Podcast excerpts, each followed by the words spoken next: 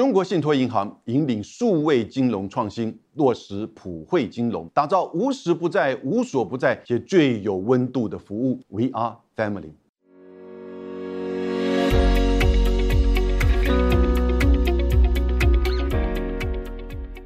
各位好，我是杨永明，欢迎收看我们这一次的《哇，这个世界热闹什么》。十二月初，十二月的应该第一个礼拜或第二个礼拜，中国国家主席习近平要造访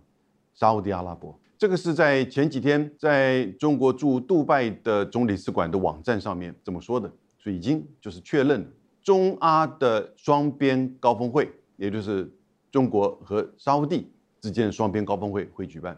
同时呢。也在这个之后呢，会有中阿峰会，也就是中国和阿拉伯世界、阿拉伯联盟国家之间的高峰会。这是历史上第一次元首级之间的就是中阿峰会。其实，在两千零四年的时候呢，中国和阿拉伯世界就有这个叫中阿的合作论坛，它是部长级，外交部长、经济相关的这个部长已经连续举行九次。每两年举行一次，零四一直到二零二零，然后每隔一年就是每隔一次，在中国或者是在这个中东国家，在阿拉伯的国家，不限于在中东地区，有的时候北非国家也是阿拉伯联盟的这个国家。那上一次二零二零年的时候呢，它是用视讯的，所以连续举办了九次之后，可以说第十次他决定要提高层级到中阿峰会。经过了将近二十年，中国和阿拉伯世界。之间的这个外交关系，哈，终于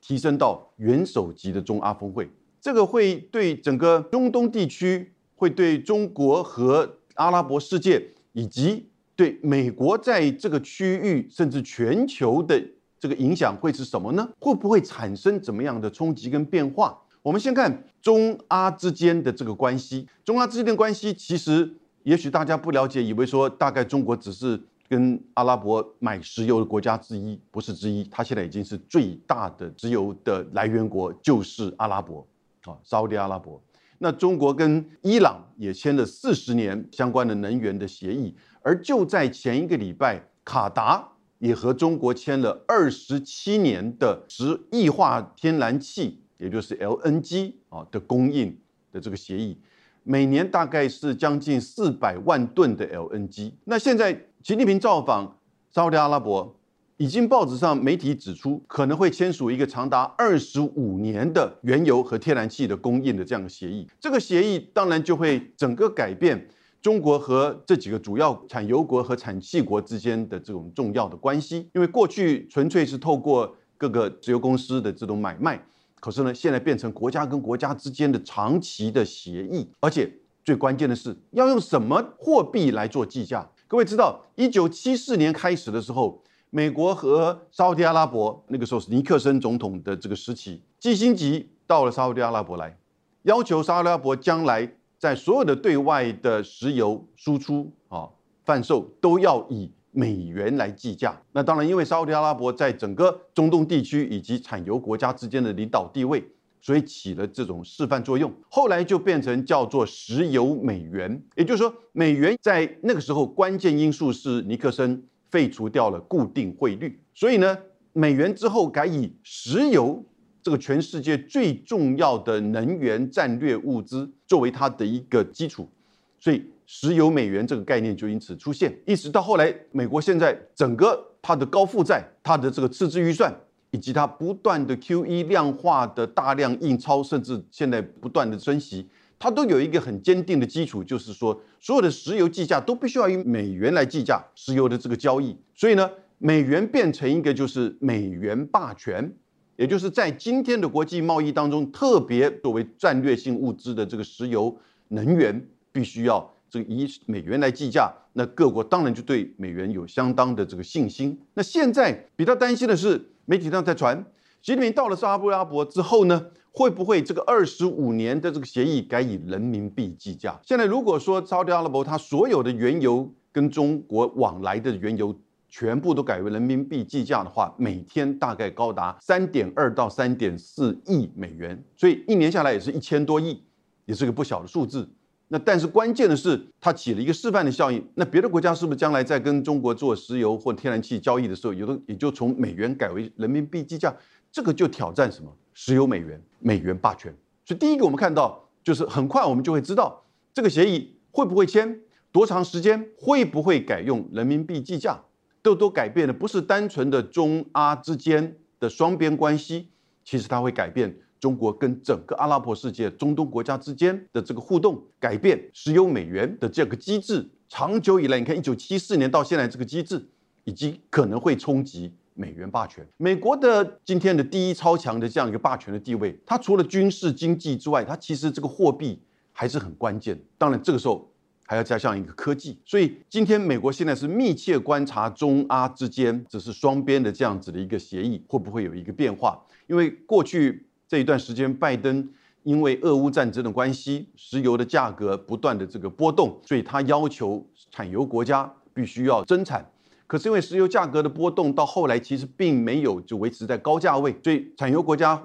OPEC Plus 这个 Plus 甚至都还包含俄罗斯的共同的会议决定说要继续的减产，以维持石油的这个价格的这个稳定。马上十二月四号就再一次他们的会议，我觉得这一次会议，美国的要求说还是要求他们要增产，但我觉得他们大概已经就是决定不会继续的增产，甚至可能会持续的减产，以维持石油价格在比较稳定的这个价格。但是这次中国跟阿拉伯之间的这个关系，你看，尤其他是将近六七年来，习近平终于又再次的造访这个在中东地区，在阿拉伯世界最重要的国家沙地、沙特。但是这个议题不仅于到这边。因为接下来就会开一个中国阿拉伯这个世界阿拉伯政治联盟之间的中阿峰会，我刚刚提到，这是经过了二十年，中国才把它提升到了一个元首级。其实也是相当的有耐心。不过在这个之前，其实那个时候的中国的国际，不管是经济基建，还是说外交的这种地位跟影响，当然跟今天是不可同日而语。那经过了二十年，尤其是在过去这十年五年，其实你看中国的一带一路，大家不了解的是，总共将近两千六百个项目当中，从二零一三年推动到现在，超过三兆美元的这样子一个规模。其中有非常多其实是在中东地区。我们过去以为说“一带”是指从中国、中亚进入到俄罗斯到东欧，“一路”是指海上丝绸之路，也许大概就想到的是这个东南亚、南亚，经过中东进入到北非，进入到这个南欧。那就中东地区啊，光是埃及，它其实就有超过几百个“一带一路”的这个项目，有相当多的这些水电工程、水坝之类。以及它的迁都的这些工程，那在沙特阿拉伯也有几百个项目，在卡达也有几百个项目，在巴林、在阿联酋、在科威特这些国家都有中国“一带一路”的项目，而且有一些项目都高达几十亿美元，大概都是由中国的这些基建公司从动车，就是说不是快速高铁的这个动车，然后呢到道路、到桥梁、到港口。甚至到五 G 的这些基础的建设，都是中国大陆在做。过去这几年，那跟沙特阿拉伯之间，甚至都还有一些军事的合作的这个项目。中国在过去这段时间呢，在沙特阿拉伯做了很多的基建，投资了很多的项目，当然也都是这些国家的第一大贸易伙伴，也都是他们最主要的石油天然气输出的这个国家。同时呢，它也很特殊的，大概全世界就是它，它也跟这些。在这个区域，在阿拉伯或者是在中东地区，包含波斯的伊朗，包含这个土耳其，各国的关系跟中国都不错，应该说都很好。那跟其他的这些西方国家不一样，即使是伊朗跟沙地之间在什叶派跟逊尼派之间的这样一个世仇，可是他们跟中国的、跟北京的关系都不错。所以也就是说，在这样这个氛围之下，终于要在十二月上旬，接下来这两个礼拜，中国。要和阿拉伯世界二十二个国家，从中东到北非，共同开中阿峰会，代表了什么意涵呢？我们来进一步的分析。刚刚提到了石油美元的冲击，那是特别是跟沙特阿拉伯的这个影响。但是，一旦沙特阿拉伯如果这个二十五年的原油的协议签署，而且可能有部分采取人民币计价的话，那当然就起了一个就示范效应。别的二十二个甚至更多的这些阿拉伯世界的国家，哈，当然不一定每个国家都有产油，那产油的这些这个国家可能都会效法之。所以这个对石油美元的影响，另外两个国再提出来的，也就是说，在这个区域哦，对美国或对一些强权而言，有三个重要的战略上的意义，一个是地缘，一个是能源，第三个就是美元。美元我们刚刚提的就是它在用能能源的输出的时候，才用美元计价而维持了石油美元跟美元的霸权。那这个现在看到可能会不会受到挑战跟松动？那另外地缘跟能源就更清楚了。当中东地区或者加上北非的阿拉伯世界，它所在的这个地缘的位置和外交战略关系，那也就是在西方的欧洲以及南亚、非洲。还有中俄所在的这个中亚的这个交汇地，不管是在交通上、地缘战略的这个位置上，它都是一个重要的这个交汇地。因此，不要忘记，我还是要提醒大家，美国在军事部署上，在这个地区还是有一个军事总部，叫中部，因为他是觉得这是 central 中部总部的这个司令部在这里。巴林有美国大概全世界最大的空军基地，沙特阿拉伯也有。连科威特、伊拉克、约旦，不要说土耳其，土耳其因为它是北约的国家组织之一，都有美国的基地存在。所以，美国的军事其实在这区域啊，即使是他从阿富汗撤军二十年之后，在去年拜登决定撤军。那事实上撤得非常的难堪，那使得许多阿拉伯国家对于美国在这个区域的存在哈开始产生了质疑，因此有人说，甚至说这里美国的权力退出，形现权力真空，当然没有到达这种层面。你不要记我刚刚提，在这边还有这么多的美国的这个驻军。美国在跟这些国家的这些能源的往来上还是很关键。虽然美国已经自己因为产这个页岩油、页岩气，它已经几乎是变成全世界最主要的这个石油跟天然气的输出国。可是呢，美国在这边还是非常重视，尤其还有另外一个因素，那就是以色列。同时，伊朗的发展核武的疑虑，美国一直是深深的担心。所以呢，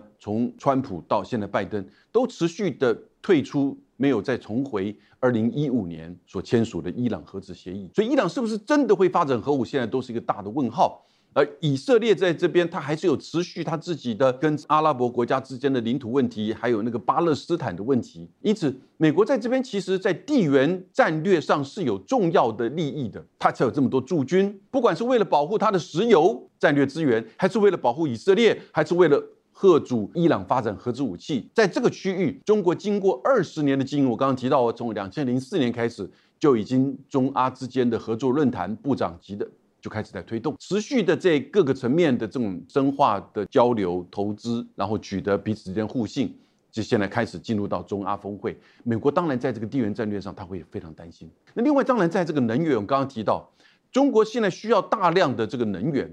它跟伊朗、卡达以及接下来的沙地都已经签署，以及可能会签署重要的能源协议，而且甚至可能会改采人民币计价。所以它同时的影响到美国在这边担心的就是说，中国因此取得比较稳定、安全的原油、石油的来源，因此能源安全的这个挑战对中国而言，就至少在眼前一段时间，它可以不用这么担心。当然，这个路线的问题，它事实上也是。就是海上的运输，或者是海上的或陆上的这个管线，其实都在都在做。但同时又附带，它可能会采取人民币计价，所以它从地缘到能源到美元这三个层面，习近平十二月上旬到沙乌地去进行双边的访问，以及中阿峰会两个任务的这个进行，其实会对美国在这个区域甚至全球的这三个层面产生冲击跟影响。那当然，那以前为什么不这么做？二十年之后，我想这大家很清楚，差不多应该是水到渠成，这是北京的观点。但是呢，同时阿拉伯国家自己在过去这段时间，当然他们自己也在保留着，因为你要知道，他们跟美国的关系也是非常的重要。可是沙地最近。特别因为就是俄乌战争，使得就是说能源价格的变化，美国对于欧派国家的这个压力，加上美国自己本身产油对于中东国家的这个重视不如以往，同时呢，对于以色列的这种从川普到拜登都是持续的加大他们的这个关注，以及双边的关系的强化，以及退出伊朗核子协议，事实上连法德中俄都没有退出。到现在还一直谈判回不来。中东国家、沙地世界、阿拉伯世界的这些国家，对于美国在中东区域，当然再加上从阿富汗撤军，刚才所讲的这个事件，你都感受到美国对于中东重视的变化了吧？那这个时候，他当然某种程度不是全力真空，而是他可能需要另外一个大国跟他关系的这个维持，以寻求某种程度的平衡，或者是至少找一个新的买主、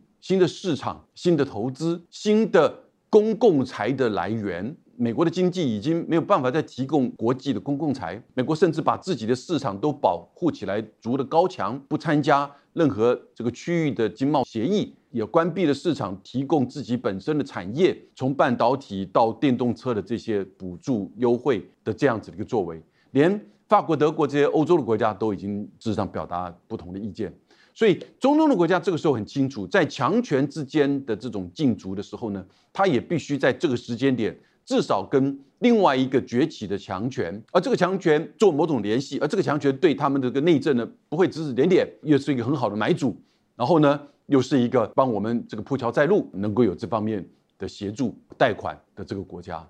那因此，中国跟阿拉伯跟中东国家的关系，我觉得会在这个中阿峰会之后会有一个新的展开，可能不会那么快。我猜测，在马上你就看到，哎，用人民币计价。因为那个是一个非常敏感的这个问题，因为比例上，其实中国现在在全球的贸易当中啊，它所采取用人民币作为交易的大概也不到百分之五哈，所以跟美国超过百分之四十甚至更高，那欧元也有将近超过百分之四十的这种情况之下，那欧元、美元根本他们就是西方的这种盟邦，所以呢，你这个时候去挑战最核心敏感，而且当现在美国的经济。又可能放缓持续的加息的这个同时，你如果采取这种人民币的这个计价的方式，我觉得那是很敏感的议题。但也许这就是一个测试，所以我觉得两个可能都会有。但是我个人觉得可能不会在这个时间点这么的急啊。但是大家都在想，这只是时间的问题，也真的是如此。只是什么时候可能会改采人民币计价，以及扩大到多大？这个时候呢，当然就随之而来的中国对于这个区域的影响也会开始扩大。将来的中阿之间的峰会，它可能会不会从一个单纯的外交的峰会，成进而到为变成一种区域的合作、经济合作的组织？这个就你看到它旁边的那个上海合作组织，早期的时候还是也差不多二零零二年、零一年的时候的成立。然后呢，它只是一个区域反恐的，美国那个时候还相当支持这样的一个组织——上海合作组织，中国、俄罗斯和中亚五国的这个合作。但现在上海合作组织已经扩大到。连印度、伊朗都是成员，同时巴基斯坦也是成员。然后呢，沙地、土耳其、埃及也都加入，在今年成为对话伙伴国。所以，将来的上海合作组织已经从中亚扩大到南亚、到中东，甚至到北非。这个就是你看到在这种交叠的不同议题层面的，一个是上海合作组织从安全转而经济合作的。一个是中阿的合作论坛，现在提升变成中阿的峰会，单纯的就是单一某某加一的这样一个峰会。那这是过去我们看到在中国外交经常在做的，什么区域什么区域加一，最早的就是东协加一，然后呢非洲加一，非洲合作论坛、非洲中非峰会，现在来了，也就是中国和阿拉伯世界的合作论坛提升到阿拉伯世界加一加中国。的峰会，所以这整个区域贸易跟这个大国外交已经新的面貌都出来了，而且是在过去我们比较少关注，但对美国是关键的地缘、能源和美元的三大核心战略利益的关键所在，那就是阿拉伯世界和中东地区，已经有一个这种可能很大的结构性的冲击跟变化将会出现。那我们会密切的观察中国和阿拉伯世界的这个中阿峰会。会如何的展开，以及他和阿拉这个沙地之间的双边的二十五年能源协议会不会签署，以及会不会真的挑战美元霸权？今天到这边，谢谢大家。